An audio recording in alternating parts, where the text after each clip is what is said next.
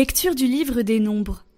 En ces jours-là, les Hébreux quittèrent hors la montagne, par la route de la mer des roseaux, en contournant le pays d'Édom. Mais en chemin, le peuple perdit courage. Il récrimina contre Dieu et contre Moïse.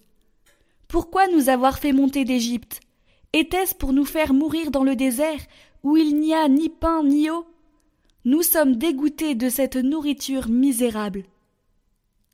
Alors le Seigneur envoya contre le peuple des serpents à la morsure brûlante, et beaucoup en moururent dans le peuple d'Israël. Le peuple vint vers Moïse et dit Nous avons péché, en récriminant contre le Seigneur et contre toi.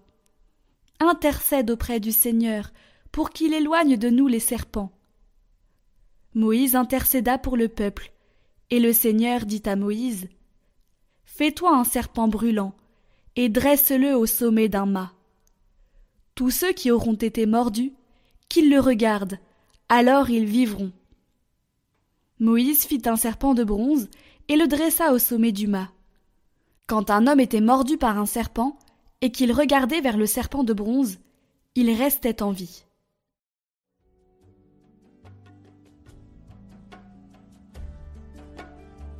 Seigneur, entends ma prière, que mon cri parvienne jusqu'à toi. Seigneur, entends ma prière, que mon cri parvienne jusqu'à toi. Ne me cache pas ton visage le jour où je suis en détresse. Le jour où j'appelle, écoute-moi. Viens vite, réponds-moi. Les nations craindront le nom du Seigneur, et tous les rois de la terre sa gloire. Quand le Seigneur rebâtira Sion, quand il apparaîtra dans sa gloire, il se tournera vers la prière du spolié. Il n'aura pas méprisé sa prière. Que cela soit écrit pour l'âge à venir, et le peuple à nouveau créé chantera son Dieu. Des hauteurs son sanctuaire, le Seigneur s'est penché. Du ciel, il regarde la terre pour entendre la plainte des captifs et libérer ceux qui devaient mourir.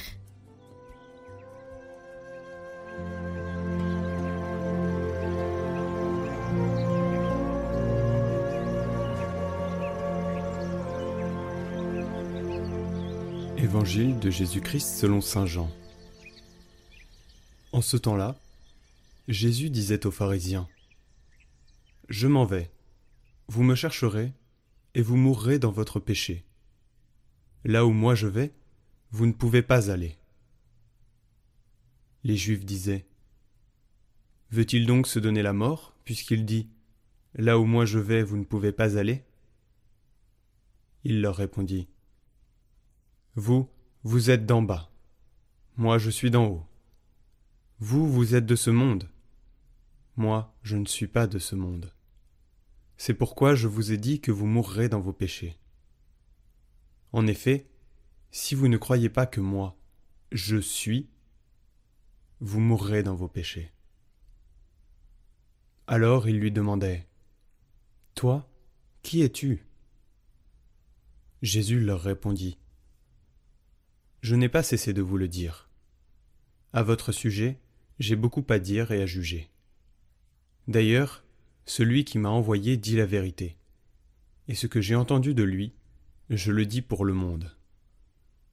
Ils ne comprirent pas qu'il leur parlait du Père. Jésus leur déclara Quand vous aurez élevé le Fils de l'homme, alors vous comprendrez que moi, je suis, et que je ne fais rien de moi-même ce que je dis là, je le dis comme le Père me l'a enseigné. Celui qui m'a envoyé est avec moi. Il ne m'a pas laissé seul, parce que je fais toujours ce qui lui est agréable. Sur ces paroles de Jésus, beaucoup crurent en lui.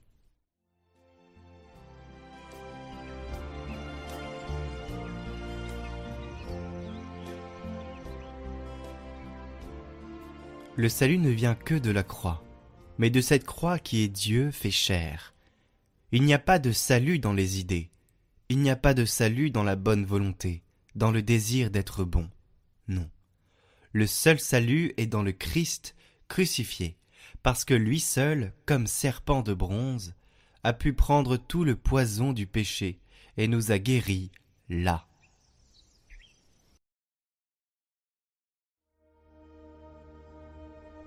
Votre parcours de carême chaque jour, proposé par Radio Maria et Catoglade.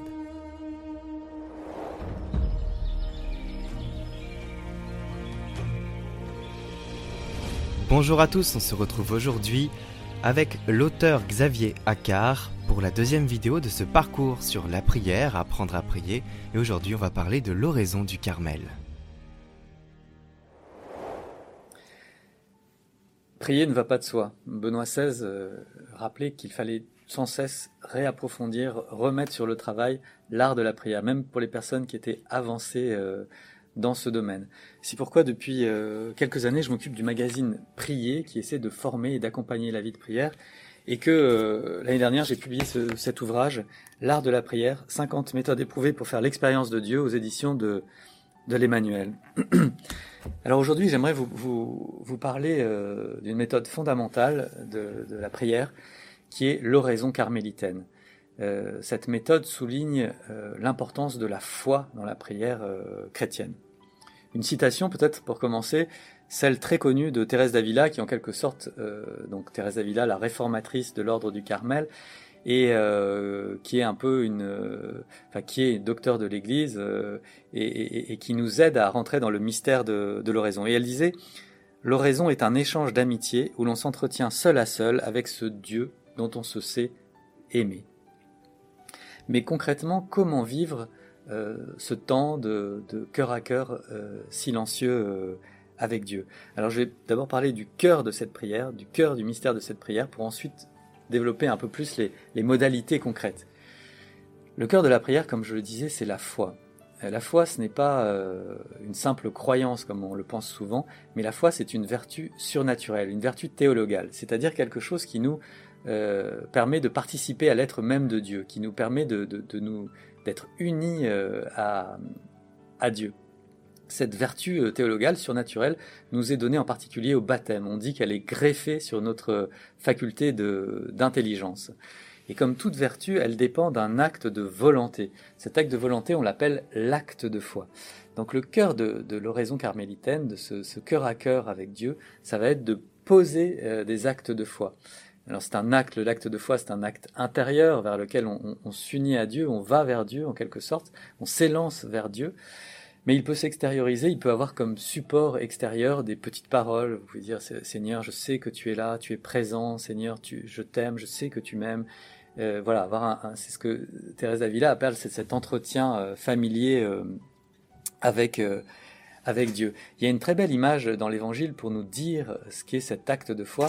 C'est l'épisode de l'hémorroïs. Vous savez, cette femme qui depuis 12 ans avait des pertes de sang, qui avait consulté tous les docteurs mais en vain, et qui, qui sait, qui s'approche de Jésus, qui est entouré par la foule et qui se dit si je touche son manteau, eh bien je serai guéri.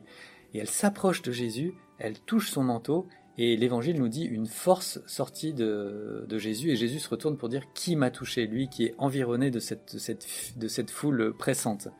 C'est pour vous montrer euh, que, que, avec cette vertu de foi, dans la prière, on a cette capacité à toucher mystérieusement Dieu, donc ça se passe évidemment au-delà des sens, donc c'est euh, insensible, et, et, mais on est sûr c'est une connaissance obscure mais certaine, et on est sûr que euh, Dieu nous transforme à travers ça, à travers ce, ce, ce, ce toucher qu'on a en quelque sorte, ce toucher spirituel qu'on a de lui.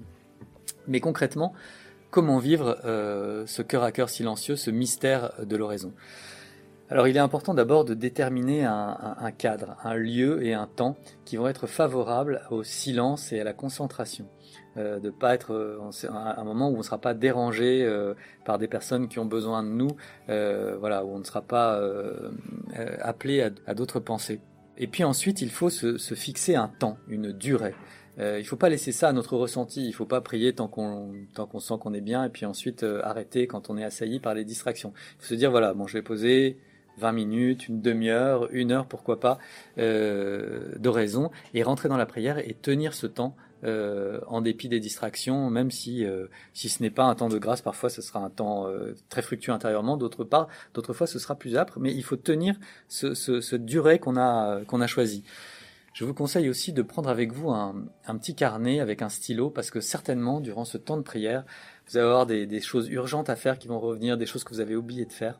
Et, pour ne pas euh, sortir de la prière, vous prenez votre stylo, vous les notez et puis vous, vous retournez euh, à la prière. Alors pour commencer la prière, c'est très important d'avoir un sas.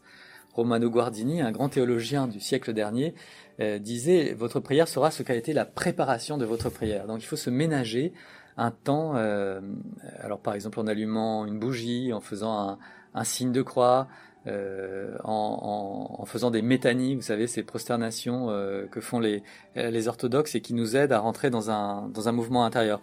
Thérèse Avila, elle recommande aussi un examen de conscience avant de, de, de, rentrer dans l'oraison. Voilà, une fois ce sas ménagé, on va, on va rentrer dans le cœur de la prière en posant des actes de foi. Alors Thérèse d'Avila souligne une dimension importante, c'est se tourner vers le, Verbe incarné, ce qu'elle appelle le bon Jésus. En effet, à son époque, il y avait un certain nombre de, personnes, déjà à cette époque, qui lui avaient conseillé de, finalement de placer ses facultés dans le vide, de s'abstraire de tout, euh, de tout conditionnement. Et elle a essayé de le faire pendant un certain temps. Elle s'est aperçue qu'elle euh, qu'elle n'avançait pas et que ça lui faisait perdre beaucoup de temps. Donc elle dit euh, mettez-vous en présence du bon Jésus. Alors ça peut être comme les jésuites en usant de son imagination, en se représentant Jésus dans, un, dans une scène d'évangile, ou tout simplement ça peut être dans, dans l'intention intérieure. Euh, elle propose des aides pour cela. Elle propose par exemple de reprendre un verset. On peut prendre un petit verset tiré de l'Évangile pour s'adresser à, Jésus. Ou alors on peut aussi euh, prendre une image qui nous aide. Euh, d'Avila avait toujours avec elle une image ou une petite euh, statue qui l'aidait à, poser ses actes de foi, à se mettre euh, en, présence de Dieu. Alors dans le cœur de, la prière, on va être évidemment assailli par les distractions. Notre imagination va se mettre à vagabonder. Ne vous inquiétez pas, c'est tout à fait normal, c'est vraiment l'épreuve de l'oraison. Mais tout simplement, euh, quand votre esprit commence à être pris par les distractions, il faut toujours tout de suite le recentrer. Euh, quand vous en prenez conscience, le, le, vous remettre face au, au, bon Jésus et recommencer à poser des actes de foi. D'ailleurs, vous pouvez vous réjouir parce que si vous si vous prenez conscience que vous divaguez, eh bien, c'est que votre cœur profondément est resté euh, tourné vers Dieu et qu'il vous appelle à vous à vous tourner de tout de tout votre être euh, euh, vers Dieu. Donc, il faut sans cesse se remettre euh, en présence de Dieu et, poser des actes de foi. Voilà, puis une fois cette durée écoulée, puisque l'oraison c'est d'abord offrir un temps à Dieu, offrir son temps à Dieu, et eh bien une fois la durée déterminée écoulée, juste avant la, fin, par exemple une minute avant la fin, vous pouvez remercier Dieu de sa présence, vous remettre à parler avec lui, le remercier d'avoir été présent, le remercier de ce qu'il vous a donné, et lui demander la grâce de demeurer en sa présence euh, tout en reprenant votre, euh, votre activité. Ce que je voudrais souligner pour terminer, c'est c'est l'importance de la résolution qu'on va mettre à prendre un temps chaque jour. Parce que l'oraison, elle ne portera des fruits que dans la durée, que dans la persévérance, que dans la fidélité. Et ça, ça demande vraiment, une, comme dit le catéchisme de l'Église catholique, une ferme résolution. Une ferme résolution, il faut prendre conscience que euh, ces temps d'oraison vont transformer votre relation à Dieu, vont transformer votre être profond et donc vont transformer votre vie, même si euh, sur le moment vous avez l'impression d'avoir euh, énormément de choses à faire qui, vous paraissent beaucoup plus urgentes et plus importantes que cette prière d'oraison qui est une expérience insensible et, intangible. Donc pour terminer, on pourrait prier le Seigneur et lui demander de, de prendre conscience de l'importance de l'oraison pour notre, pour notre vie, de lui offrir du temps régulièrement, longuement, et, lui dire que de vous donner la force et la grâce de, de, prendre cette résolution et de, la, et de la tenir dans le temps. Pour aller plus loin, nous vous proposons ce livre L'art de la prière, 50 méthodes éprouvées pour faire l'expérience de Dieu. L'art de la prière, écrit par Xavier Accard aux éditions Emmanuel. Le lien est dans la description et vous pouvez le retrouver sur internet édition-emmanuel.com. Demain, on se retrouve encore pour la dernière vidéo avec Xavier Accard qui nous parlera cette fois de la prière des heures.